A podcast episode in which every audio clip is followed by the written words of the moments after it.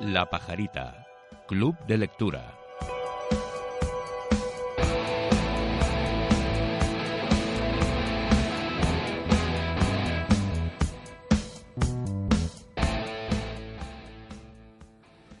Me llamo Albert de Salvo y soy el estrangulador de Boston, de la raza de los mejores estranguladores de Boston. He pasado los suficientes años en este hospital penitenciario como para que ahora sea yo quien cuente la película y lance una botella del náufrago con mi mensaje más allá de estos muros. Yo insisto en demostrarles a los curanderos del espíritu, psiquiatras, psicoanalistas, psicólogos y asistentes de diversa condición, que yo soy el estrangulador de Boston, el auténtico, el más, el mejor estrangulador de Boston. Y ellos se encierran en los círculos concéntricos de la cultura psiquiátrica, suponiéndome, suponiéndome un caso clínico, pero jamás un, un asesino. Y si soy un caso clínico, de, de cajón que solo puedo ser un esquizofrénico. Entre otras cosas, porque estos brujos se, se mueven entre las miserias de una filología psiquiátrica insuficiente para abarcar todas las tipologías del alma humana. Una evidencia más de que el lenguaje es una mera sombra, casi expulsada de la realidad.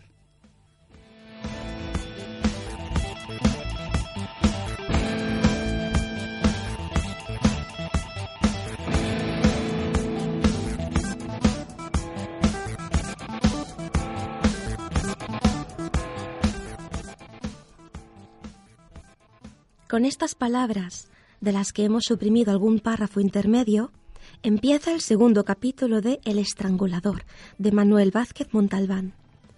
Que no sea en el principio del libro ya es una primera muestra de la libertad narrativa de este texto rememorativo, divagatorio, que se mueve en lentos meandros, en vueltas y más vueltas en torno a unos pocos episodios y temas recurrentes, obsesivos, a los que el narrador se va acercando de manera sesgada, profundizando un poco más en cada nueva aproximación, desde un cinismo escapista y fabulatorio hasta llegar a una aceptación muy lúcida y muy consciente e inevitablemente melancólica de la realidad. El narrador apócrifo de esta especie de memorias, sospechosamente parecido al propio Vázquez Montalbán en numerosas circunstancias biográficas y apreciaciones estéticas, es un personaje tan despectivo y tortuoso como el Humbert Humbert de Lolita y mucho más cínico y resabiado que el protagonista sin nombre, Alimaña, de Memorias del Subsuelo a muchos lectores les resultará repulsivo, execrable, pero también ejercerá sobre otros muchos una comprensible fascinación, como la que podría ejercer un Aníbal Lecter menos infalible, menos superhéroe, pero más artista del crimen, el crimen como instalación y con la misma inteligencia y arrogancia intelectual del personaje que creó Thomas Harris y que el cine ha popularizado. Albert Cerrato este es el verdadero nombre del estrangulador. No solo juega con, con, los psiquiatras que estudian su caso, a los que manipula y engaña desde el conocimiento exhaustivo de su propio lenguaje y sus procedimientos, sino que engaña también al lector, que se cree por encima de un personaje incapaz de asumir ciertas contradicciones, y acaba descubriendo que el personaje es plenamente consciente de todos sus actos, todas sus omisiones y todos sus delirios compensatorios. Y es que esta también es, en cierto modo, una novela policíaca, en la que los asesinatos esconden secretos y enigmas cuya naturaleza exacta no se revelará hasta las últimas páginas del libro.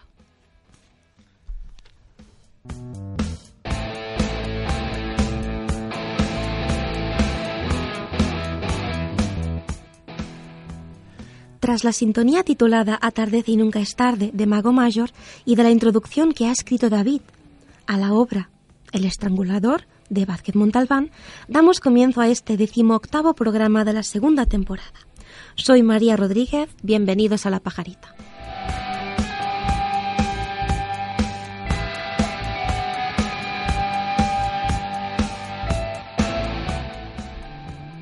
Bueno, saludemos ahora a nuestros tertulianos. ¿Qué tal, Dani? Hola, buenas. ¿Cómo estamos? Bien. José. Hola, ¿qué tal? Eh, yo hoy quiero decir que es tarde y nunca atardece. ¿Y David? Hola, ¿qué tal? Nuestro anfitrión de hoy. sí. Anfitrión literario. el que ha traído el libro, el que lo ha recomendado. Que nos ha puesto los deberes. sí. Muy bien. Bueno. También de la, de la raza de los estranguladores de Boston. De, los mejores. De los mejores estranguladores. ¡Ay, qué creepy! Creepy as hell. Cigarrillos crudos. bueno, eh, vale. Eh. Sí, eh, David nos ha preparado una contextualización de la obra, mm. ¿verdad? Sí. A, ver, yo como, como, como hoy veo que, que aquí ha surgido temas interesantes o ha surgido motivo para para debate o para exponer opiniones que pueden ser interesantes de los contertulios. Eh, en todo caso, tengo apuntado aquí en una, chuleta que me he traído una serie de cosas curiosas o interesantes sobre el libro y sobre el, el, autor, pero espero que, que, salgan, que vayan saliendo, que las pueda ir colando a lo largo de nuestro debate. Yo ahora lo que simplemente diré un poco, porque eh, para contextualizarlo un poco el libro, digamos, es que esta obra es una de las últimas de las últimas novelas, creo que es la penúltima novela escrita por Vázquez Montalbán, ¿eh? porque es un libro escrito en el año 94, él mm. murió en el 2003. Eh, aparte que él es un hombre que escribió constantemente, torrencialmente durante toda su vida, pero bueno, quizás una de sus últimas novelas y en ese sentido yo, yo creo que tiene un poco de testamento literario y también es muy autobiográfica. Habría esto que matizarlo y que explicarlo luego. Pero es una obra escrita en el año 94, ¿no?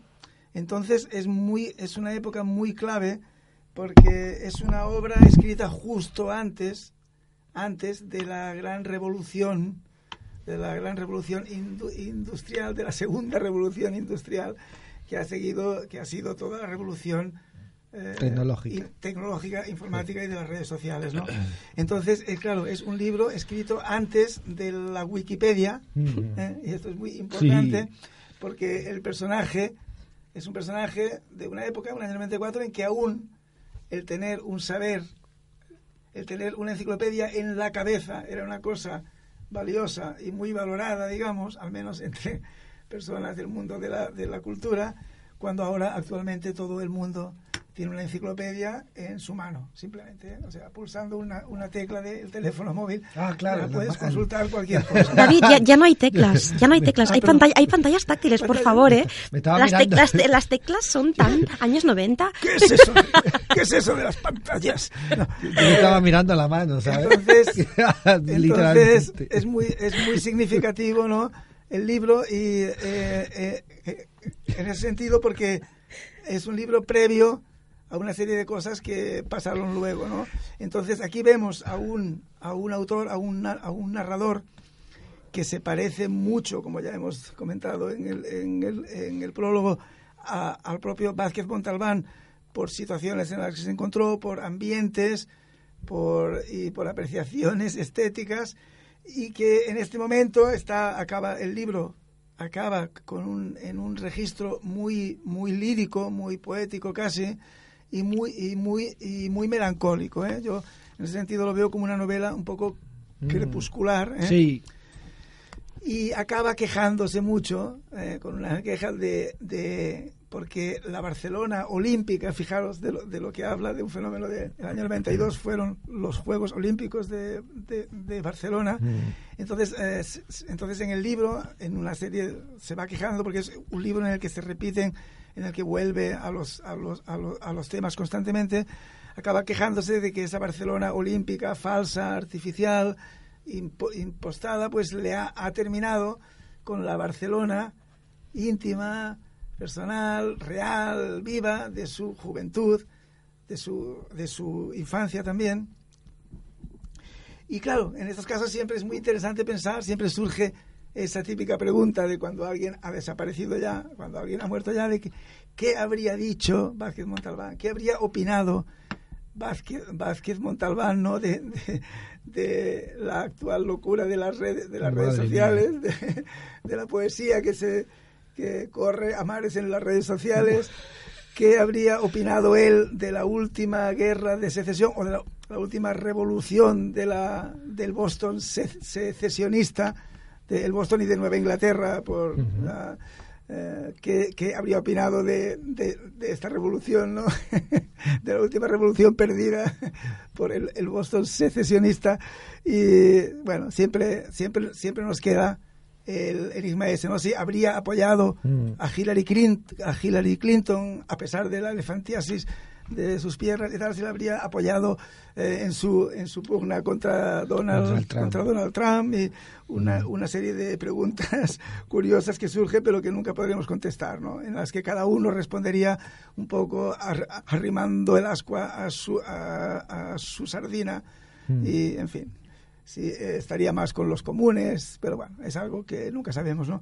Entonces, eh, bueno... ¿Qué pensaría el de la plaza que le hicieron en el Raval? plaza La plaza hicieron, o de una o de, o de, o de un- o de una cena que hace hace hace poco hicieron Ah, sí, ¿verdad? una cena en, en homenaje y en recuerdo de, de Vázquez Montalbán Ah.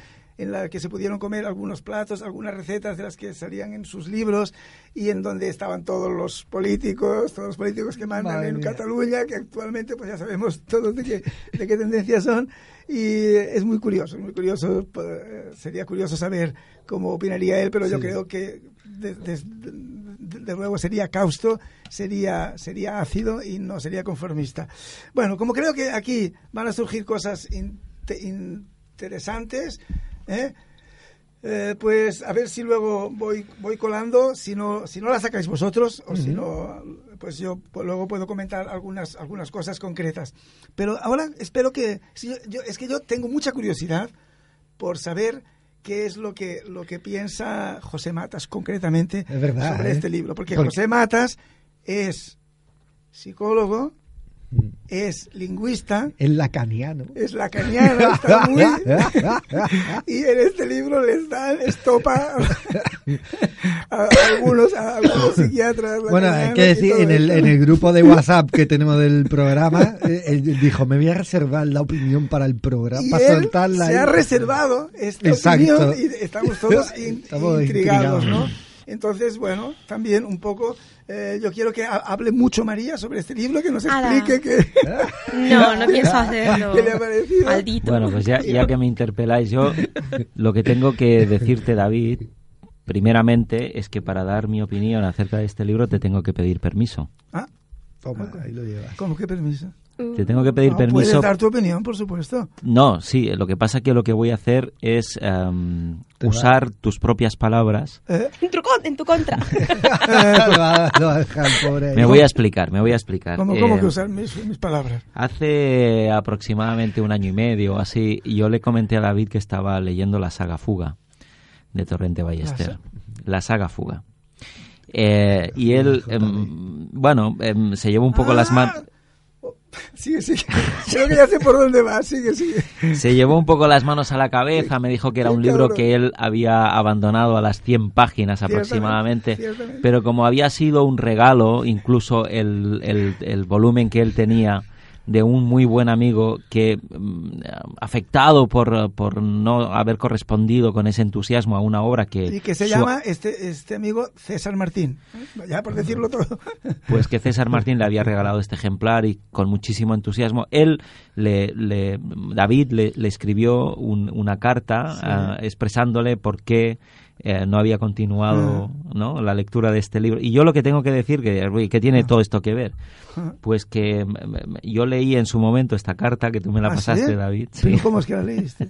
Porque yo estaba leyendo la saga Fuga y me dijiste, ah, pues yo la dejé a las Yo te 100 pasé- páginas y me pasaste este esta No me acuerdo- crítica, esta crítica mía, literaria. y yo te pido permiso para leer esa, esa cartita que tú le escribiste a César y que me hi- hi- hiciste llegar a mí, porque yo suscribo al 95% lo que hay en esa, en esa crítica literaria, pero aplicada Al estrangulador. al estrangulador. Esto, Venga, esto le- tiene más, más interés que, Venga, que. Juego de Haz- Tronos. Hazme quedar mal, va. Bueno, pero tú te acuerdas de esa carta y el contenido. Eh, sí, no, no, no muy concretamente, pero sí que recuerdo vagamente. A ver, a ver. Madre mía, madre mía. Bueno, pues di- eh, dice así, dice, no es fácil adivinar el sentimiento que te motivó, amigo César, a recomendarme la lectura de este libro. Me basta con recordar mis propios sentimientos en las contadas ocasiones en que he sido yo el recomendador. Básicamente el deseo de regalar a la otra persona de que disfrute como nosotros hemos disfrutado con la lectura del libro en cuestión. Como además este placer que propiciamos es estético e intelectual, significa un regalo duradero que puede convertirse en un referente para toda la vida, en una lucecita siempre encendida, en una fuente de sabrosas relecturas.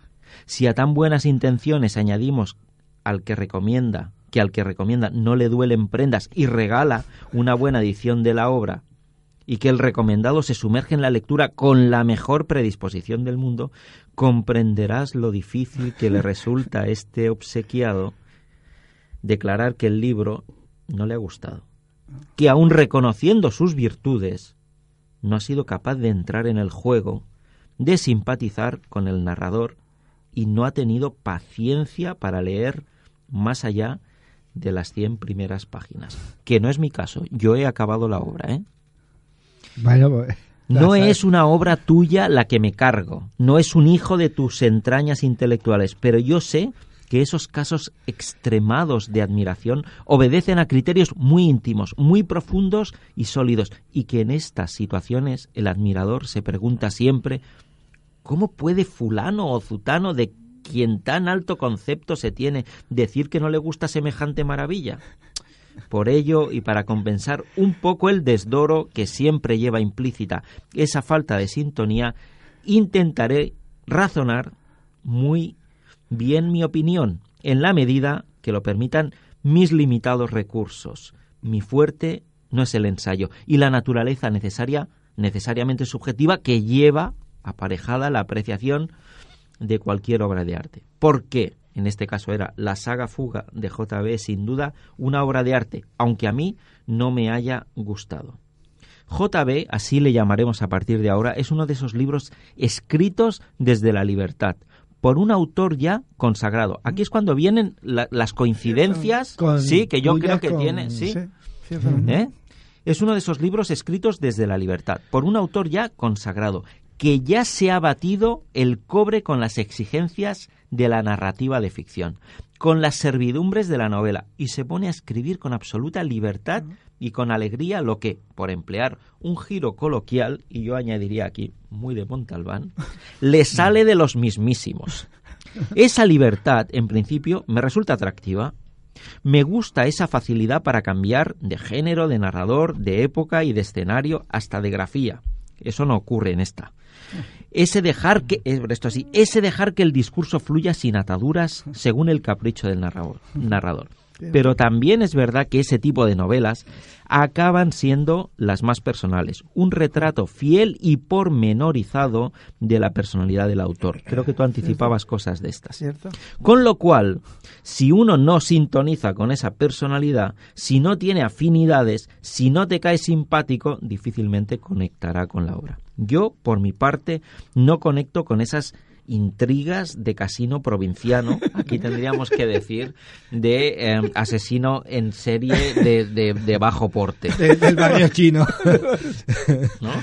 Con ese erotismo psicalíptico, rijoso, de erudito solterón, con ese cosmos que el autor crea con escasa imaginación, parafraseando personajes y circunstancias del mundo real, en este caso académico, e intelectual. Por otra parte, a veces los escritores trabajan mejor por encargo o condicionados por la mecánica de una narrativa, precisamente cuando se salen de ellos mismos y se obligan a meterse en otros personajes. Admiro profundamente a Nabokov, al que releo completo cíclicamente, pero tal vez sea Ada o el ardor un delirio paidófilo y retrógrado con pinceladas filosóficas. Cuidado. La novela de entre las suyas que menos me gusta, aunque esté maravillosamente escrita, como siempre ocurre con las obras de Nabokov. Creo que Ada y JB, y yo añadiría... El estrangulador. Son criaturas de la misma especie, por el aliento con el que fueron escritas. En cuanto al estilo, es verdad que Torrente Ballester escribe bien, con elegancia, y que su léxico es rico y erudito, y muy personal, pero su prosa, a mi entender, y aquí viene la, aquí viene lo, el, el, el, el, el que, ¿eh? su prosa no es creativa, no tiene verdadero relieve, siempre según mi opinión personal y subjetiva. Aquí no estoy de acuerdo, ¿eh? luego lo razono. No se puede comparar con la deliciosa prosa de Cunqueiro, musical, sensual y con ese aire popular de romancero antiguo y esa ironía tierna con un punto de emociono, malicia. Es que me emociono cuando pienso La Cunqueiro. prosa de Torrente Ba- Ballester me parece eficaz, precisa, aunque un tanto rancia, pero no verdaderamente creativa, fecunda, sugerente, como la de Umbral, por citar otro de esos escritores que escriben siempre desde el yo. Y entonces dice, he echado en falta descripciones, tanto, del entorno como de los personajes. Todo lo que narra me parece pura palabrería, pura entelequia que no se sostiene en el aire, sin unos escenarios, sin unos paisajes, unos espacios que recreen el mundo en el que el autor nos quiere introducir. Aquí la comparación odiosa la hago con Chesterton, otro de mis ídolos, otro releído, un soberbio paisajista urbano, un gran caracterizador de tipos y ambientes. Chesterton, muy presente, por cierto, en JB, es enormemente plástico y colorista. Con unas pocas pinceladas te sitúa en un paisaje que además siempre tiene algo de mágico y sugerente, de gran potencia connotadora. A eso yo le llamo creatividad, que siempre es un procesado personal de la tradición, por otra parte, como la que tenía Valle Inclán, por citar otro gallego. Hace unos pocos años, no sé cuántos, empecé a leer Los gozos y las sombras y a las pocas páginas llegué a la conclusión de que no me estimulaba lo suficiente, que el único interés que me podía atar a la novela era el saber qué le ocurría a los protagonistas. Pero yo le pido algo más a un libro. Lo dejé sin cerrar ninguna puerta, pensando que tal vez aquella impresión era fruto de un momento lector, y que ya volvería alguna vez con la misma. Bueno, pues tendrá que ser en la siguiente. No sé qué tendrá este gran escritor paisano mío, o qué tendré yo, que no hay manera de que conecte con él. De momento seguiré sin incluirlo en mi parnaso particular en el que, por otra parte, hago y deshago a mi gusto sin el menor respeto a cualquier canon o decánono. De todas formas, aprecio enormemente el regalo, como no podía ser menos, y le doy un buen sitio en mi biblioteca, en honor al donante, sino al autor, en espera de que en otro momento o con otro lector cumpla con su misión y sea leído en su integridad. Bravo. Hay que aplaudir. Bueno, esto, esto, esto, esto se va a convertir casi en un juicio del procés, del Juicio el sumario. procés a el estrangulador, porque ahora hemos, hemos, hemos tenido el testimonio. El testimonio de un testigo de la acusación, digamos. ¿eh? Exacto. Que ha sido muy interesante. Yo te, te- Hemos, a- hemos a- pasado por el fiscal. a- Sí. agradezco mucho, aunque no comparto cosas que has dicho, pero te agradezco que me hayas dado tanta presencia en este debate porque era un texto mío. ¿eh? Un texto Claro. tuyo de... Yo tengo una pregunta Pero ahora, espera, importante. ahora quiero Sí. que Dani, como testigo de la defensa, ¿Eh? que explique él, explique él su, acer- su acercamiento a este, porque él, con respecto a Vázquez Montalbán, tenía, tenía más o menos la misma opinión que yo con respecto a, a Gonzalo Torrente Ballester antes de coger Sí, el famoso el. JB. O sea que él, que explique Uy, uy, ahora uy, su, uy, uy. su Pero yo, experiencia. yo debería haberme lo pregunta lo que preparado quieras porque. Ah, sí, sí. No, tú di eso que me has dicho antes. Vale, vale, vale, vale. vale. Véalo. Testigo No, eh, eh, de la defensa. antes, antes quiero preguntar, porque tú has dicho que compartes alrededor del 95%, que, eh, que es el 5% de que no compartes, o sea, de todo esto que has leído. De No, este- de lo que se enuncia en esta carta de David, por ejemplo, Sí. eh, ha- habría un 1 o un 2% en- eh, que tiene que ver con el hecho de que yo sí he terminado la obra de Vázquez Montalbán, Ah, por ejemplo. no es mérito de la sí. obra. Eh, Es más y mérito que- que de la obra. Y, y que Pero yo, yo quiero que tú me digas con sinceridad si Que- te que- ha costado un esfuerzo terrible. brutal. Sí. terrible. Mira, yo si queréis os doy un poco mi ¿eh? opinión, aparte de, de lo que he utilizado este juego literario que me ha parecido muy pertinente para la ocasión, ¿no? Utilizar las propias palabras de David a la hora de juzgar una obra para que se diera cuenta Perdón, del- pero voy a hacer ahora de, Sí, sí, de Manuel. Marchena y espere usted que Ah, vale, hable ya digo- el digo mi testigo lado, de la, sí, de la defensa. del- del- de Eso la- no es la- interesante la- ahora para de lo la que es. defensa primero Con la para, que, para que podamos con- para que luego Pues venga, podamos ver arráncate, la- Dani, Con la que le vamos a dar. Yo no, no, voy a- no sé si me voy a, voy a ser capaz de exponer del, del mismo modo, eh, pero sí, voy a, voy a explicar más o menos lo que le he dicho a David, ¿vale? Creo, creo que va a ser mejor. A ver, yo con, con el acusado, con Vázquez Montalbán, yo tenía un montón de reservas, porque a mí es un, autor que siempre me ha resultado muy cargante, o sea, especialmente... eh, mm, creo no no sobrevalorado porque tampoco es así ni mucho menos y, y yo pero por alguna razón eh, a mí Vázquez Montalbán nunca nunca me ha llegado a- ni Pepe Carballo por supuesto es un personaje que, que siempre me ha parecido planísimo eh, eh, además no sé desagradable o sea eh, siempre me ha resultado un escritor muy muy poco no sé que, que- que le faltaba algo no y claro, yo, yo, yo iba con mucho miedo al estrangulado. Yo, yo iba con, aunque tengo que decir que en España ha habido una tradición siempre de ciertos autores que, que se ha perdido y es una pena porque me parece fabulosa, que es la de coger personajes extranjeros y redactar una especie de confesión biográfica. Esto lo hizo también Sender con, con Billy el Niño. Ah, es. Y, y, y es muy curioso, ¿no? Y como esa especie de tradición... El de- bandido adolescente. el bandido adolescente, efectivamente. Y Max Saub también lo hizo con, con una serie, incluso inventando a un pintor que, el que mucha gente pensó que existió de verdad, que fue Bueno. el, el Josep Torres Campalán, este Ah, famoso. Yo lo estoy haciendo ahora con Donald Trump. Fíjate, para que veas. Eso puede ser antológico. Eso puede ser brutal. Sí.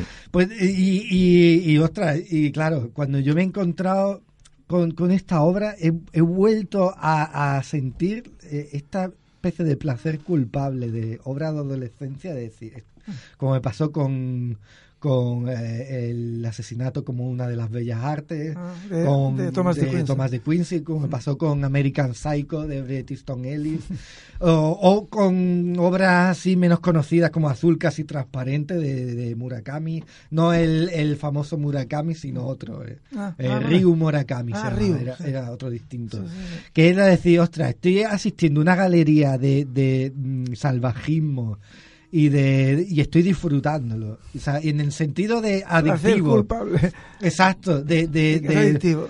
de, de- de encontrarme con un texto completamente adictivo en el que me he metido de lleno a muerte. O sea, he entrado perfectamente en el juego, aun sabiendo que, que el tío está jugando conmigo. Es decir, yo, yo soy una de esas víctimas a las que el estrangulador dedica, eh, me reconozco víctima de- y por y por una vez, mm, eh, yo creo que esto es raro, eh, esto- he sentido la cierta atracción que mucha gente puede, he conseguido entender un poco de esa atracción que mucha gente tiene hacia los asesinos en serie y hacia la, la gente más como puede ser un Ted Bundy, ¿no? O un aún sabiendo que esto es una construcción, que esto hay que decirlo a, a los oyentes que no hayan encontrado.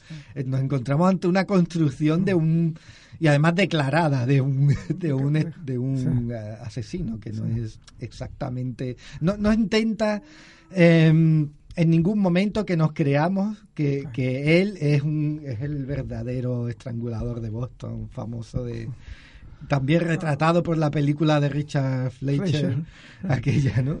Eh, así que yo tengo que decir que, que para mí ha sido una grata sorpresa. eh, ¿Y usted eh, tenía alguna relación personal con, con Vázquez Montalbán de amistad o de algún tipo? Ninguna, señoría. Perfecto. Todo esto ha relatado. Ha terminado el interrogatorio. Ah, ¿Tienes algo más que añadir? Tengo algo que añadir, pero lo quiero dejar para después. Lo digo Pues porque a, a todo esto él ha, ha- ha hablado de las emociones que, les ha- que le ha causado, que tal, pero no ha dicho nada de la obra. Claro, porque es, es que esa es la cuestión. Es esa es la- Exacto. es que Y con eso voy a continuar yo con mi testimonio. Alegato, sí. Sí. lo he hecho bien. eh, ¡Qué pérdida de tiempo! no, a ver, creo que estoy en una época de mi vida, en una etapa de mi vida, en la que no me importa todo lo que sabe un autor y no me gusta que, que me suelten sermones en un libro, Ah, sino que lo que valoro más, creo, es que me haga sentir algo. Y cuando ese algo es un absoluto aburrimiento, mm, siento que no merece la pena. No me importa a quien, o sea, no me importa nada de lo que dice este libro, lo siento mucho. Sé que es como muy es muy extremo lo que estoy diciendo, pero es que no me gustan las historias de asesinatos. Que no lo es. Eh, No lo es, ya lo sé, ya lo sé, que no sé, pero que que no me Eh, voy a hacerte una, una pregunta como, como, como juez. ¿eh? Eh, ¿Se leyó usted el libro hasta el final? no. Y no me arrepiento. No, no, es que, es que lo digo porque, porque al final de- del final- libro precisamente Claro. se desvela Que ya sé que no es que ya sé que no, que no es el asesinato, de- que es no, no, un hombre hay- que está en un psiquiatra hay, hay y que está jugando. Bueno, los de sus padres, que eso sí que los mató. ¿Qué más, María? ¿Algo más que añadir? Porque Que- yo sí voy a decir cosas del libro, entonces Va- vale. Que mm, bueno, que no me pongáis más libros de estos, ¿eh? Yo voy a empezar diciendo que, que- que en este caso tanto Daniel como yo compartimos la, la misma edición Sí. del libro, que además es una edición pésima. Sí, la verdad es que no, es, no era Es una, es una edición que estuvo que sale con el diario público, Mm. ¿sí? Pero es que ni aún así, a mí... La mía Y tenía aquí que, y que mm, Sí, a ver, de y que además barata estuvo de financiada por el por el eh, Sabadell Atlántico, el banco, tela, ¿sí? de Pero vamos, es que viendo la, viendo la portada me parece la, la cosa más horrible que he visto. O sea, esta es una Sí. portada, a, a diferencia de la Parece- edición que trae David. parece que un manual, edición, parece un manual de eh, conducción, de ¿eh? círculo de Hombre, trae lectores, el círculo más lector. antigua. Claro, trae- ¿sí? que en la portada sale la Danae Danae de, de Gustav Klimt, Sí. que está muy relacionada con, con, con la alma, vale. Con alma madre, con Sí. alma, la muchacha dorada del Pobreta. seno perfecto. Yo, yo le pediría a David eh, que, que hiciera un pequeño resumen o sinopsis de la obra para que el lector Mm. se sitúe un poco, ¿no? Porque hay, ha habido dos o tres pinceladas, Sí. pero en Sí, realidad mm, que pudieras hacer un pequeño resumen o sinopsis de- del libro. Vale. Bueno, e- el, el libro en, en realidad es una, una biografía, una autobiografía sentimental. Yo casi lo, así es como lo, lo definiría, porque es un libro en el que se narran episodios y ambientes y atmósferas de la, de la infancia del protagonista, de la adolescencia, de la juventud y de la madurez también. ¿eh? y, y en, en ese sentido nos va describiendo toda una, una, una todo un periplo sentimental y un periplo también digamos social y de una sociedad que ha ido cambiando desde una dictadura claro aquí hay el juego con Boston ¿eh? que Boston en realidad pues es Barcelona como descubrimos al poco al poco rato no Claro. y es un juego que mantiene hasta el último momento, que eso es otra cosa que habría que comentar, pero en fin, eh, en, en realidad es una en, en realidad yo yo esto este libro lo veo como una biografía, Claro, ¿eh? una una biografía biografía. con algunos episodios y algunos personajes que siguen estando presentes allí, allí como como un ideal un poco de, de el pasado, de una de un, de un concepto poético de la existencia que es Alma. Alma es una, una chica que era vecina del protagonista y que, y que vivía en un piso de arriba, que él, él podía verla cuando salía al balcón, y es, un- y es una muchacha que define como una, una muchacha dorada, dorada, ¿eh? Con, un, con, un, con unos senos y sobre todo un seno perfecto, ¿no? Y que él identifica mucho con la Danae del famoso cuadro de, De de Klimt, ¿no? Además era muy joven, ¿no? Entonces, esta aparte chica. de esto, que esto es Sí. de verdad lo que es la cosa profunda del de, el libro, digamos, porque yo aprovecho aquí para, para decir que no estoy de, de acuerdo en que esta no se, en que la prosa del estrenador no sea creativa. Eh, va, empieza casi, sí, empieza, es es- cierto, como un ensayo casi, pero va adquiriendo un relieve y un lirismo y una melancolía y una cosa de, de muchos quilates, yo creo, ¿eh? pero bueno, esto es una, es una opinión estética, ¿no? Entonces, aparte, este personaje, el que está narrando esa biografía sentimental, está encerrado en, en un, en principio, en un hospital penitenciario, ¿eh? Eh, por un tema psicológico, ¿eh? Mm. Entonces, eh, es un personaje que él declara ¿eh? y que tiene mucha preocupación en que, en que quede claro que él es el estrangulador de Boston. Mm. Y entonces empieza narrándonos todos los asesinatos que él ha cometido, o digamos los asesinatos más, Los más truculentos. Los más truculentos y eh, aquellos con los que disfruto más, ¿no? Que eran más artísticos para Porque él. era contra los Claro. personajes que él odiaba más, contra los personajes que representaban cosas que, eh, que a él le daban mucha rabia y, y todas esta- y estas Ese cosas, ¿no? editor, sí. Entonces, eh, entonces, claro, aquí hay un juego constante entre lo que es verdad y lo que solo es imaginado. Y hay una lucha, como ya hemos dicho antes, una, una logomaquia, ¿no? con, los, con los psiquiatras, con sus psiquiatras, ¿no? Con, los, con las personas que están tratando, en principio, el trastorno que él parece, ser- dicen que padece, ¿no?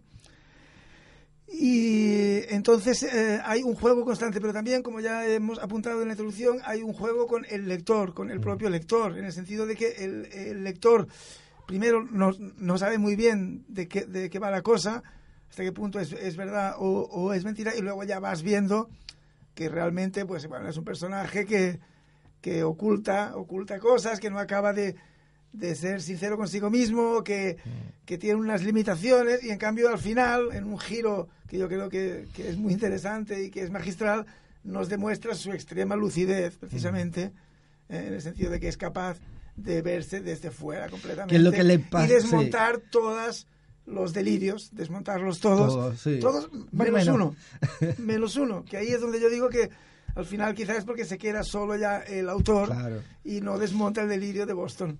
Porque el informe psiquiátrico, queda muy el informe quizá, psiquiátrico que sí. es completamente objetivo y Mm. científico, excepto el final, pues es un, ah, sigue hablando de Boston y de, y de, Mm. y de- y de todo eso. Se, Mm. se permite guardar esa, esa última barrera, no esa última frontera. Esa lucidez que tú apuntas es lo que yo creo que le falta a una obra con la que comparan continuamente al estrangulado, que es el túnel de Sábato. El túnel de Sábato, Que, sí. pero a este a ese personaje le falta la lu- lucidez que sí tiene. que este sí. tiene al final. Claro. Entonces, e- es eso, es una confesión de una serie de Sí. asesinatos y es un libro que está escrito, está escrito con una estructura narrativa Sí. que hay unos cuantos temas, unos, unos, cuantos, unos cuantos eh, eh, eh, eh, episodios y unos temas a los que el autor vuelve. Cíclicamente Sí. va volviendo, pero en cada retorno profundiza un Es poco más o se sí. sincera un, po- un, un- un poco más quizá y al final acaba realmente revelando la verdadera Mm. naturaleza.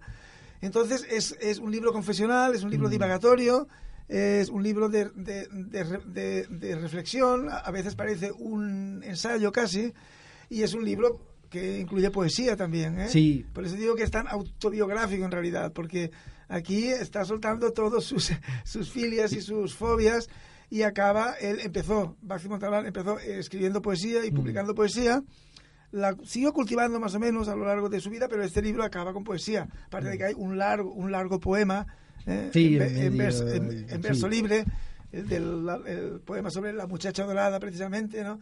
Y con, y con esos mirones que están ahí am- am- amarrados al timón de, de- de su deseo y en fin estas metáforas tan tan brillantes bueno, yo Bueno, no yo- sé si lo he resumido ahora yo por ahora- favor No, resumido perfecto. Yo, te yo- no, yo, yo te voy a decir que en, en todo tu discurso no has utilizado prácticamente, yo creo que ni una sola vez la palabra novela.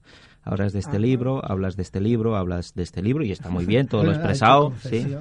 Eh, yo tengo mis dudas de que esto sea una novela, de hecho yo no lo, no lo calificaría mis dudas también, ¿eh? sí, como una novela.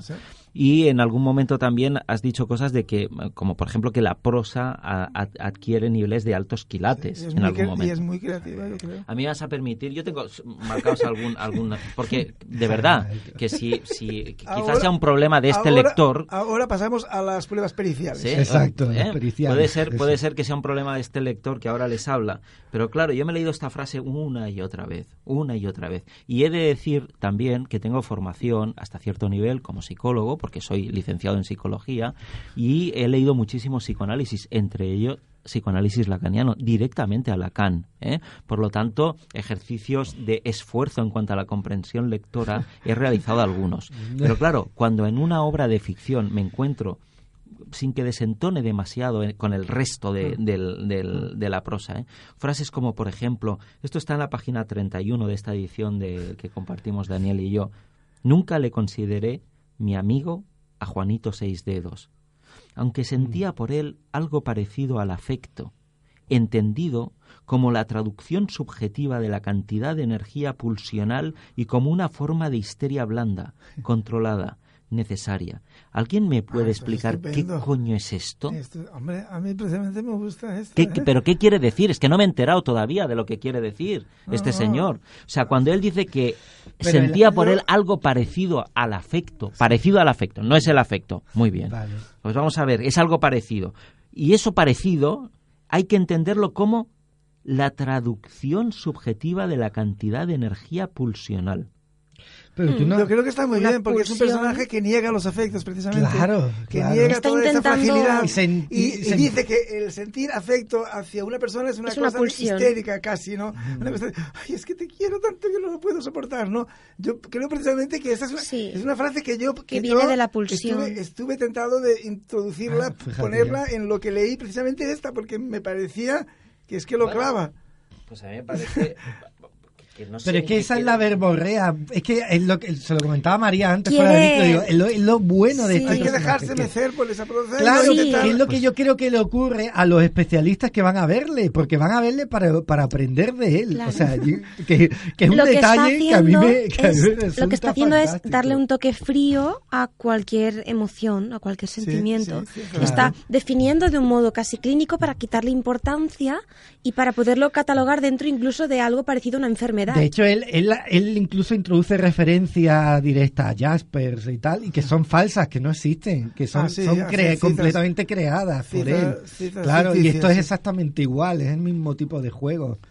Pero yo es que esa frase precisamente a mí Pues, sí que me gustó. yo digo, este tío que- porque yo, yo es que conecto con, con eso que dice. mí me pasa igual, Lo entiendo, sí. lo puedo entender. pero- Sí. Porque conecto con eso. A Entonces, mí pasa lo quizá mismo. es que tengo madera de estrangulador. Yo creo que somos No sé. buenos psicópatas. deberíamos es que cuando veo estas frases hago- Otra- Continuemos con las pruebas Pruebas pe- periciales. periciales, por favor. No, cuando dice, por ejemplo, la miseria enmascaradora de estos psiquiatras les lleva a hacer un mohín de disgusto cuando sistemáticamente yo pongo en evidencia el sentido endogámico de la relación que han establecido entre su no saber y su mucho lenguaje. Y yo le digo, fantástico, porque aquí hay una relación también endogámica, ¿sí? que ha establecido el autor entre su mucho decir, ¿no? ¿no? Entre su mucho contar y nada decir. Quiere decir, aquí hay mucho... eh, Yo, yo veo que hay una prosa innecesariamente barroca, innecesariamente eh, enrevesada. que es un cansino. Eh, y, y me resulta, yo de, de Vázquez Montalbán no he leído, y traté de leer una obra suya hace algunos años y por algún motivo se quedó, no, no creo que nada relacionado con lo que estoy diciendo hoy aquí de esta obra, por lo tanto juzgo esta obra y no el autor, que me parece un tipo al que yo luego he, he querido ver algunas entrevistas porque, no, de- decir, bueno, este que es, es un emblema, Vázquez Monta- Montalbán, Claro. y me ha parecido un tipo de una personalidad arrolladora eh, y al que quiero seguir leyendo por lo que he visto de, de- de- de él como persona, ¿no? Pero yo ahora tengo que juzgar esta obra y a mí esta obra me parece farragosa, eh, me parece eh, tediosa, eh, me parece... Qué fuerte, eh, Sí, em, Que a Lacan, ¿eh? Sí, sí. Y, y aparte con algunas imprecisiones ¿no? en el arranque relacionadas con el- el- la esfera de los psiquiatras, los psicoanalistas, a los que acusa, entre otras cosas, a los psicoanalistas de ser también deudores de, la- de las industrias farmacéuticas, porque lo que... Ah, sí. pero si esto es un, pero si lo- un psicoanalista no, no tiene formación me- médica y por Bueno, lo ese tanto sea un psiquiatra, necesariamente... ¿no? Hay algunos de psiquiatras... los- de los que psiquiatras hay- más no, como- déjeme, lo tengo... No, pues vamos a... Lo tengo subrayado de aquí. hecho, él distingue entre los psicólogos y los loqueros, ¿eh? Él hace distinción Pues- pues para- las diferentes castas. Usted limítese a aportar pruebas periciales y no nos manifieste sus filias o sus fobias No, particulares, no, no, porque a aquí- este jurado no le interesa. Aquí, Ostras, lo está clavando, aquí, aquí están. no, la- Cuando se hace el catatónico para meterse con el médico que se hace a el ver. catatónico, Se hace el catatónico para, para demostrarle porque viene un médico que le dice no la locura no existe no sé qué Sí, sí, y el otro dice que- que no pues me voy a hacer el loco Y, y entonces monta el show. Monta el más show, sí, sí. espectacular, el más, el más, El el, más, el, más, el, más vistoso, que es el ponerse catatónico. Ca- catatónico. Eh, yo, mientras, mientras buscas eso, eh, quiero apuntar, ahora voy a actuar como testigo de Bien. la, eso, de la defensa como persona que conoce a Vázquez Montalbán. Desgraciadamente ¿Personalmente? no lo conocí Ah, personalmente, pero eh, o sea, he investigado un poco, me he enterado de un poco de, de su proceso creativo y de su y de su obra y de, Bien, de bien su actividad como, como, como, como, como, escritor. Y Vázquez Montalbán hay que, hay, hay que decir que era un, un, era un superdotado, ¿eh? Era Mm. un auténtico superdotado de la literatura. Era un hombre capaz de escribir, que una vez hizo la apuesta prácticamente y lo cumplió, de escribir una novela en una semana. O sea, era un crack. Era una, una persona que escribía a vuela pluma, a vuela pluma. Un poco eh, como, como Francisco Umbral, que también escribía muy rápido y luego a lo mejor los correctores le modificaban alguna cosa, pero que escribía así tal como Rayo, ¿no? que, que Sí. en Cataluña. Desde, luego. Eh, mm, eh, eh, Umbral era otro otro caso, o Gómez de la Serna, otro personaje también verdad, que escribía Serna con una facundia ¿no? y con una, con una capacidad para, para, para una verborrea, una, ver- una graforrea, ¿no? Entonces era un personaje que escribía con esa rapidez y aún así con ese con esa sintaxis y con ese lenguaje y con esa riqueza en este libro es verdad un tanto un tanto barroca en determinados momentos pero era alguien al- alguien capaz de escribir unas obras de, una, de, un, de un valor literario importante con una eh, con una con una rapidez que eso es algo es una generación de escritores la de Francisco Umbral la de él mismo que ahora ahora es impensable porque ahora estamos en una época en un momento de, de estilistas de grandes estilistas, de escritores, toda una generación, digamos, joven, o que, que escriben muy bien, pero que es una cosa muy trabajada Sí. y muy currada y tal. Entonces estos, estos tipos escribían más así, en plan, en plan bruto y porque eran, y porque eran realmente buenos. Vázquez Montalbán, precisamente por esta velocidad, esta rapidez en escribir, comete errores a veces, ¿eh? errores léxicos, incluso algún er- error sintáctico, cosas que yo he- he- he detectado, yo que soy muy mirado en sus en, su, en varios en, en sus libros, en varias cosas que he leído de él, siempre encuentras, o sea, un poco negligente en algún caso, pero claro, es que escribía con una con una inspiración, Una soltura con una sí. Mm, soltura impo- importante, ¿no? Entonces es un hombre que es- escribió muchísimo, escribió escribió muchísimas obras entre ensayo, poesía, historia, por supuesto novela, o sea, escribió muchísimo, cuentos. ¿Eh? Es un hombre con una obra torrencial, con una actividad, era una, un auténtico animal literario, ¿no? Alguien que escribía de esa manera un poco a, a abuela pluma, que es algo que ahora, como ya he dicho, no se estila. Dime, dime. Aquí está la, la prueba de lo que antes os decía. La prueba del Porque delito. dice en la página 36, pero estos psicoanalistas, por más que despotriquen contra los psiquiatras pastilleros, están muy corrompidos por la industria farmacéutica. Cobran comisión por las pastillas, por los divanes y por todas las sillas eléctricas que utilizan. Y por toda la silla eléctrica. Y hasta aquí, hasta aquí, hasta casi lo entendería. Quiero decir, porque está haciendo una deformación extrema ¿no? De una crítica, ¿vale? Pero claro, cuando dicen, y quieren lo- localizarte fisiológicamente el disturbio para recetarte pastillas, aunque en teoría estén hipócritamente en contra de las pastillas. Pero claro, si hay algo que define claramente al psicoanálisis en su esencia, independientemente de la corriente, sea mm, em, de la, de la teoría madre que es freudiana, hasta todas las corrientes que han venido después, ¿no? Pa- Pasando por Melanie Klein o, ¿no? O sea, todas las corrientes que, que, que de alguna manera los jungianos, eh, es igual, lacanianos, es igual. Si hay algo que define al psicoanálisis es que se ha querido desprender de la localización fisiológica de los traumas y que ha querido entender que estos tienen un correlato en lo simbólico y por lo tanto no en lo fisiológico. A mí esto me parece, porque además en el resto de la obra, cuando habla de los lacanianos, etcétera, etcétera, claro, algunas cosas, me, si estuviéramos en la época del, del Google, como dices tú, cuando se escribió esto en el año 94, que fue el año en el que yo acabé la carrera, eh, yo, yo, yo diría, bueno, pues claro, esto ha ido a Google y ha hecho un copy-paste. Bueno, es verdad, hay algunas cosas expresadas en términos de, de psicoanálisis que yo creo que desde un punto de vista de alguien no especialista se dan por buenas y válidas porque que debo mm, reconocer que ahí hay un trabajo de documentación y que seguramente Vázquez Montalbán había estado en análisis No, Eh, había, había trabajado en la confección de enciclopedias, precisamente, como el protagonista. Ok, Guay, qué bueno, puta. pues entonces por ahí venía esta faceta de documentación, etcétera, etcétera. Y a mí me parece muy bien y deseable y, no, y, y a mí me gusta la gente que le da caña a todos los profesionales de este sector, psicólogos, psicoanalistas, psiquiatras, etcétera, porque claro, no dejan de ser personas que comercializan con, con y se ganan la vida con el malestar existencial de los otros, ¿no? Entonces en ese sentido, pero ahí, ahí sí que me, me parece que hay un, un error de bulto si verdaderamente lo que se pretende y creo de que durante toda la obra está es un eh, cierto acto de exhibicionismo intelectual. Sí, sí, sí. Entonces, Ya, pero- ah, entonces, sí. eh, Protesto, señor. Un un momento, un momento, un momento, un momento. Porque aquí viene, cuando se lo- aquí viene la, la- la tesis principal de la crítica que yo le hago a esta obra y en relación con la figura también de Vázquez Montalbán.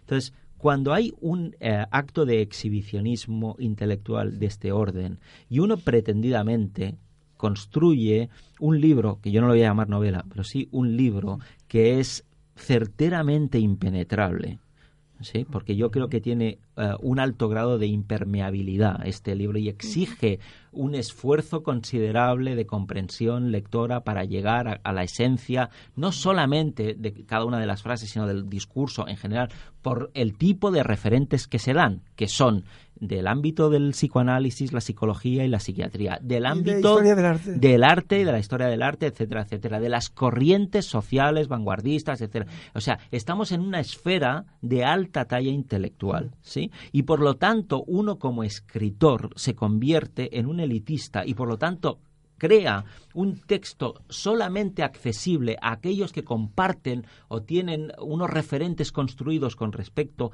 a los que aparecen aquí en el libro, uno se está convirtiendo en una élite, justamente aquellas a las que por posición política y eh, de militancia combatió tan fervorosamente Vázquez Montalbán. ¿no? Por un lado, estamos criticando a las élites políticas, a las élites económicas, a los ¿no? a lo que antes se decía todo esto de los, re- eh, los recursos de producción. Exacto. Y ahora yo construyo un texto que, que esto para todos no es, ¿eh? Esto solamente para unos poquitos, ¿eh? Esto solamente Eso es para que me da unos, rabia a mí. unos exclusivitos. Aquí chuleando. ¿eh? Entonces, claro, yo ahí creo que hay una, una cierta paradoja, ¿no? Eh, eh, en cuanto a la posición defendida, ¿no? De un autor eh, en cuanto a sus principios morales y de posición vital, y luego a- alarde, porque no deja de serlo, y tiene algunas virtudes también que las diré, o sea, obviamente las tiene. Eh, pero como obra literaria en sí misma, yo creo que adolece de más defectos que de virtudes, porque entre otras cosas, yo tengo hasta dudas de que esto sea una narración, en el sentido más clásico de la es un- narración. es una reflexión, Sí, una narración. pero contiene episodios que... Añadiría, añadiría que un lector, ah, perdón, un escritor novel, alguien que se está planteando, ¿no? El, el hecho de, de coger la pluma y, o en este caso el ordenador o lo que pertoque y escribir, etcétera, etcétera. Eh, ¿qué, qué, qué aprendería de este libro? O sea, Es- yo me, yo- ahí sí quiero responder yo. Sí, Sí, sí. a Sí, ver, pues por entonces- alusiones, No, no, eh, no, que es hable que- Daniel Jándula. No, es que es precisamente ahí está la materia mollar de- del tema. La- porque nosotros lo que, lo que la queja que tú has expuesto también ahora es eh, eh, tú le estás pidiendo a Vázquez Montalbán y sobre todo al personaje que vaya una verdad. Pero te ha saltado una cosa muy importante que ahí está, el- yo creo, la parte central, nuclear del libro, que es que esto en realidad efectivamente no es una narración, pero y- e- es una confesión y, por, y en consecuencia es un pacto. Y ahora te voy a, leer, voy a sacar la prueba número 139 Prueba pericial. prueba pericial.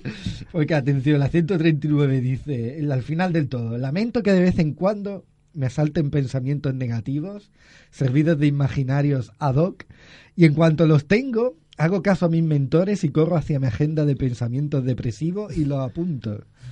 Para que luego los lea mi psiquiatra residual, progresivamente con menos ganas, hasta que he comprobado que últimamente ni siquiera reojea mis mensajes desveladores que solo me sirven a mí.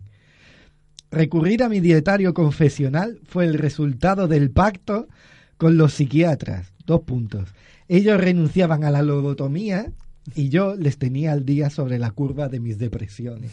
Aquí está el centro. Vázquez Montalbán lo que quiere es que seamos una vez más conscientes de que un libro es un pacto que es algo que tenemos muy olvidado muchas veces y, eso es algo mal muy de no sé si de los años 90 pero desde luego de, de hoy está el mal de que los lectores somos muchas veces incapaces de, de, darnos cuenta de que cuando abrimos un libro estamos estableciendo un pacto con un narrador.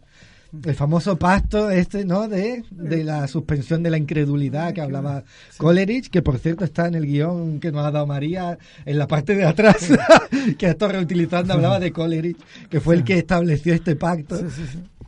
Y yo creo que lo que quiere hacer más que Montalbán aquí es que seamos una vez más conscientes de eso, de que de que, de, que seamos capaces de distinguir entre, como luego, luego lo dice esto el, estrangulador un poco más adelante, de que seamos capaces de diferenciar entre, entre verdad y deseo. Y, yo creo que, que, es, que es un mal que, que muchas veces eh, a lo largo de la historia ha tenido el lector con respecto a cualquier obra literaria. Es decir, yo, yo quiero que esto sea verdad. Y él te está diciendo, no, no, no, no, es que, es que no lo es. O sea, madure ya de una vez y de ese señor lector y dése cuenta de que esto no es verdad, simplemente porque lo diga yo y simplemente porque utilizo una terminología más o menos, y ahí en esto tiene razón, más o menos eh, verborreica, muy tendente a, a, soltar conceptos que suenan muy bien, pero que en realidad no tienen eh, sentido ninguno. Yo creo que el yo de este libro y por eso que al que no podemos llamar novela, efectivamente. en eso estoy de acuerdo. E, efectivamente, yo creo que la importancia, y, yo creo que lo que más me ha gustado es decir, Ojo, que esto es libro, ¿vale? Que el libro no es vida, no es... No es Déjame añadir algo a eso, Daniel. porque yo eh, te puedo aceptar que el, en el acto de escribir para que uno lea y leer porque otro ha escrito, porque en realidad eso es lo que se produce, en ese pacto tiene que haber ah, algunos condicionantes, eh, algunos supuestos de mínimos, ¿no? En los cuales yo lo que no puedo... Ah, para mí me resulta muy difícil aceptar el pacto con un narrador que no es fiable.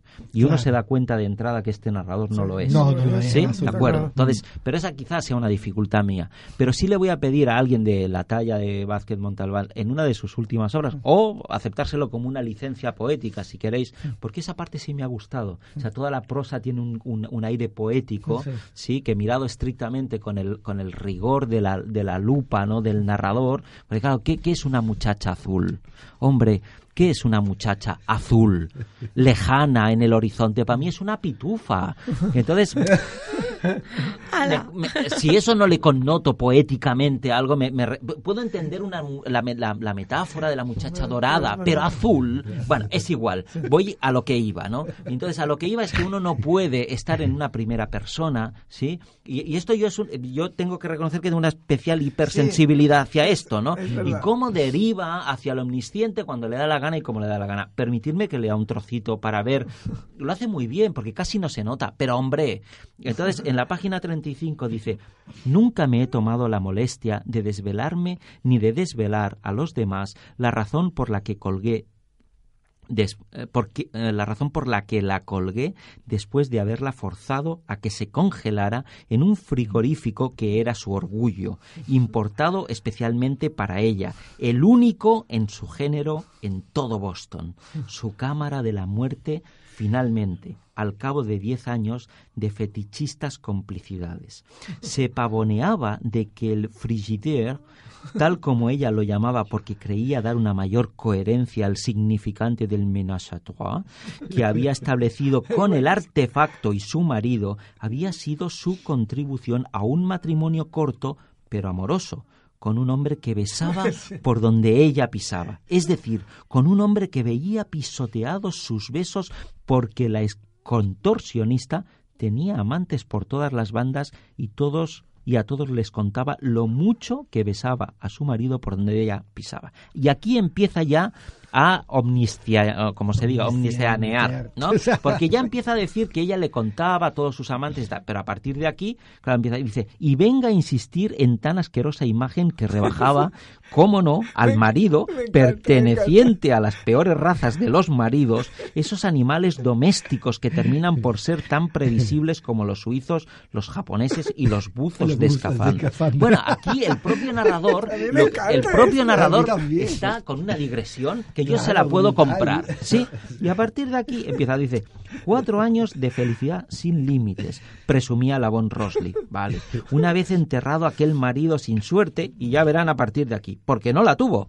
Y aquí se arranca ya el tipo que estuvo en todos los lados. Muerto de un ataque cardíaco en un autobús aéreo, agravado sin duda porque entre el pasaje viajaba un ex médico, miembro de la Cámara de Representantes, que se empeñó en vivir la película de su vida cuando la azafata, siguiendo esas estúpidas y manidas instrucciones de vuelo, no contenta con la parodia de striptease que lleva la enseñanza de las puertas de salida, ¿sí?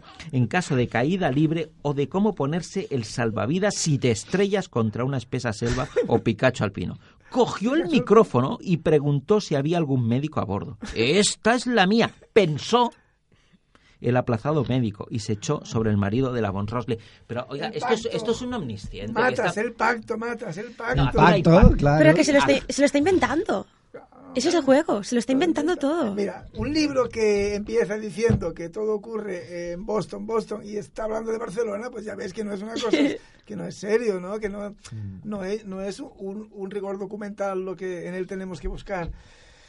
Bueno, no sé, yo... A mí no me extrañó en ese momento porque vi que se lo estaba inventando todo. O sea, que, que, no, que tal película no podía ser cierta. Bueno, pues a mí me disculpan, pero me resulta muy difícil entrar en el juego que, propone. Ahora, virtudes, obviamente tiene muchas este libro, ¿no? Quiero decir, no es fácil sostener un discurso de 200 páginas, ¿no? Ah, eh, de, una manera reverberante, porque incluso por, en algunos momentos, si, si, no fuera por este lirismo que, que, manifiesta ahí, esta prosa poética, esto prácticamente es como un rap, ¿no? De, Como un mantra que se va repitiendo una cosa detrás de otra, en la que hay una serie de, de escenas fundamentales, quiero decir, que además tienen mucho que ver, claro, a las que uno puede volver porque no son de la construcción eh, ficticia, sino que son de, de, lo vivencial. Lugares a los que uno puede volver constantemente en la página 35 y en la 140 y pico y evocar cosas de eso porque lo que está es haciendo atraer, ¿no? Entonces, em, em, lo que hay son esas escenas fundamentales sobre las que se divaga, se construye y además eh, hay esta cosa, ¿no? De demostrar, ¿no? La capacidad que puede tener alguien de manejarse con una terminología. Y yo creo que es otro de los asuntos del libro, la cuestión terminológica. es muy un tema clave de, Muy bien expresada en el fragmento. Es una mera sombra. En el fragmento que, por cierto, de la realidad. yo he leído todo el rato, David, en su arranque, ha, eh, recitado. de memoria, de memoria eh, este pasaje, ¿no? Entonces ahí viene. Es que yo soy el estrangulador. Y como viene ahí a decir que toda la, la, terminología es imposible, ¿no? Que abarque la condición y la realidad humana y que en realidad el lenguaje es como una cosa expulsada de la misma de la misma realidad. Yo creo que ahí hay tesis muy importantes que yo habría agradecido que se hubieran desarrollado con un poquito más de rigor y con menos frivolidad. Eh, y, este tono frívolo y desprendido eh, acerca de todo lo que ocurre y cuanto ocurre, ¿no? Cae mal. ¿no? Eh, si uno no conecta con eso, puede considerar que es una total absurdidad lo que, lo que este personaje nos va narrando y de ahí que haya de entrada una cierta desafección hacia, hacia, esta, hacia esta narración en concreto de Mázquez Montalbán y que es la única que juzgo, ¿eh? no a, la obra de este autor que, que la desconozco. La saga Fuga del Estrangulador. Muy bien, pues nada, yo simplemente eh, decir que el personaje el narrador este es un personaje que yo entiendo que a, a, muchos lectores les resultará atractivo a pesar de lo repelente y lo desagradable que es. Claro, no, no es majo, ¿eh? Por, no es un tío majo. Por su, por su saber, por, la, por esa cultura que tiene, ¿no? En, enciclopedia. Un poco recuerda al Humber Humber de Lolita en el sentido de que, de que tiene una, muchos conocimientos y que muchas eh, establece una serie de relaciones culturales muy interesantes y luego tiene esa mala idea de, de, los resentidos. ¿eh? Mm. esa mala idea de los resentidos que por, la, por ese resentimiento tienen son muy certeros precisamente en encontrar, en poner el dedo en la llaga, en encontrar los fallos ¿no? y las cosas negativas de, el, entorno suyo de lo que están criticando, ¿no? Y eso, hombre, hay que tomárselo así, yo creo. Y sobre todo que hay que dejarse mecer. ligereza. Hay que dejarse mecer, dejarse llevar por la relación y no intentar ni entenderlo todo, ni analizarlo todo, ni verlo con tanto rigor. ¿eh? Dejarse llevar por eso, pero entiendo que hay que conectar y que si no conectas es muy difícil. Yo intenté encontrar opiniones positivas en la red acerca de este libro, buscando, ¿no? Y, en la red hay mucha ignorancia, Bueno, yo os digo... ¿no? Hay, por ejemplo, en Lecturalia, que es una plataforma donde encontré algunos comentarios al respecto del libro, me parece un libro muy malo, el protagonista es un pedante y se pasa toda la novela filosofando, pero de una forma tan exagerada y profunda que uno no se entera de nada, de lo que quiere decir y te pierdes demasiadas veces. No se lo aconsejaría ni a mi peor enemigo. Esta es, una de las opiniones. Otra dice, un libro, esta es un poco más, esta le da una puntuación de cinco y medio. Un libro complejo de leer como pocos, una narración demasiado confusa y sinceramente también demasiado pedante, una ironía muy difícil de entender y unas bromas que parece que tengas que ser un licenciado en psicología para poder entenderlas. Tiene algunas partes geniales, pero generalmente te encuentras con que simplemente no entiendes lo que te está diciendo. Y un tercero que le da un 5, por lo tanto son valoraciones de las mejores, ¿eh? ¿Vale? No como la primera que le había dado un 1, ¿eh? Dice, aburrida lectura la que nos ofrece este libro con digresiones interminables sobre lo divino y lo humano, por parte de un sujeto que se cree estrangulador de Boston. La forma de escribir está basada en oraciones largas, plagadas de reflexiones pedantes, propio de una clase universitaria en vez de una lectura de esparcimiento. Solo se pueden salvar ciertos pasajes que se alejan del tedio, y viene a nombrar justamente como una mujer que adora a su nevera tal como si fuera su novio pero no pasa del aprobado rozando el suspenso.